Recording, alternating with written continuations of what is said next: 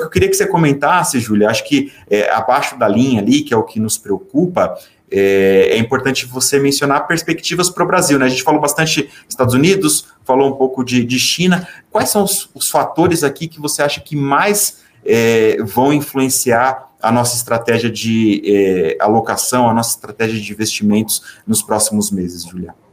Ah, perfeito, Wesley. Realmente, né, o cenário global ele acaba influenciando bastante os ativos brasileiros e a gente já acho que abordou um dos os principais temas aí do cenário internacional e especialmente aqui em relação à bolsa. Mas quando a gente fala do cenário local, é, eu vou comentar os fatores como você é, pediu, mas vale vale é, comentar antes disso que a gente vê um peso maior agora do cenário interno de assuntos internos é, no comportamento dos ativos locais, né? É, diferente de janeiro, por exemplo, e própria metade do mês de fevereiro, o que a gente deve ver agora a partir de março é esse peso maior de, de fatores relacionados ao Brasil mesmo, tá? É, especialmente agora com o retorno da agenda legislativa, alguns assuntos é, sensíveis, assim como a própria reoneração de combustíveis, que acaba mexendo no preço dos ativos, né? É, a pautas como reforma tributária e o novo arcabouço fiscal também devem avançar, tanto ao longo do mês, mas é, é assunto para o ano todo, né? Devem, é, com certeza, ser importantes aí na precificação dos nossos ativos. E a verdade é que qualquer assunto, tá? Que mexa aí com arrecadação federal, que mexa com atividade econômica ou com inflação, vão ter um peso importante para o direcionamento dos nossos mercados. E até falando de atividade, né, a gente teve o PIB agora é, pela manhã é, divulgado para Brasil, eu, eu realmente não tive a oportunidade de ver o resultado, né, mas a expectativa pelo IBCBR que saiu Uh, e é uma prévia do PIB para nós, é, mostra que a economia brasileira deve ter crescido aí ao longo de 2022 algo próximo a 3%, né? E, a, e alguma desaceleração sendo observada aí nos últimos meses do ano, já refletindo é, parcialmente a elevação da Selic. Ainda assim, é, o que a gente vê são revisões altistas sendo observadas para esse ciclo de aperto de juros para esse ano. O que eu quero dizer com isso é que é, desculpa, não para juros, tá? Eu tô falando de atividade aqui. O Boletim Focus, por exemplo, ele apresenta hoje uma perspectiva para o PIB para esse ano de 2023 de 0,80%. É, mas isso tem sido revisado para cima. Então, por exemplo, o próprio time de economistas do Banco do Brasil, já que estavam alinhados com esse número, tá?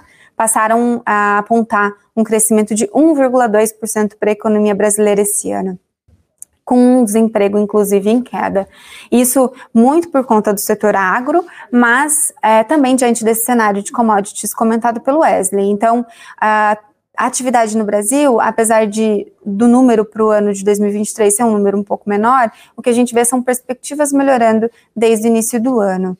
É, nesse sentido, a taxa Selic que segue a 13,75 lá desde agosto do ano passado, ela tem sido objeto de debate pelo mercado sobre quando é o tempo para você começar a iniciar esse processo de flexibilização, ou seja, quando que se reduz a taxa de juros, ainda mais, de novo, com uma atividade mostrando alguma resiliência também aqui no Brasil.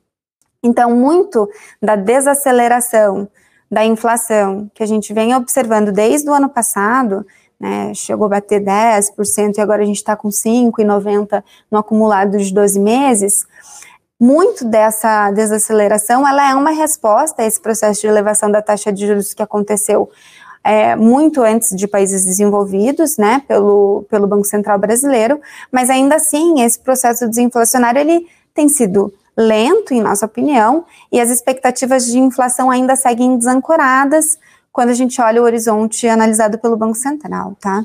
É, o IPCA 15 de fevereiro, que foi divulgado, se eu não me engano, na semana passada, ele surpreendeu, mostrando alta é, acima do esperado para a inflação, muito do setor de serviços ainda pressionando, e como consequência, acaba que é, as perspectivas de postergação da, da redução de juros também acontecem pelo lado da inflação.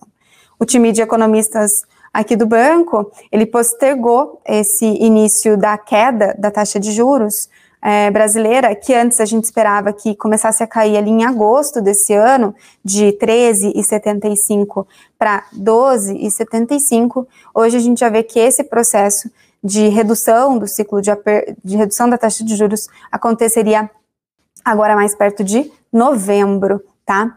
Então, assim,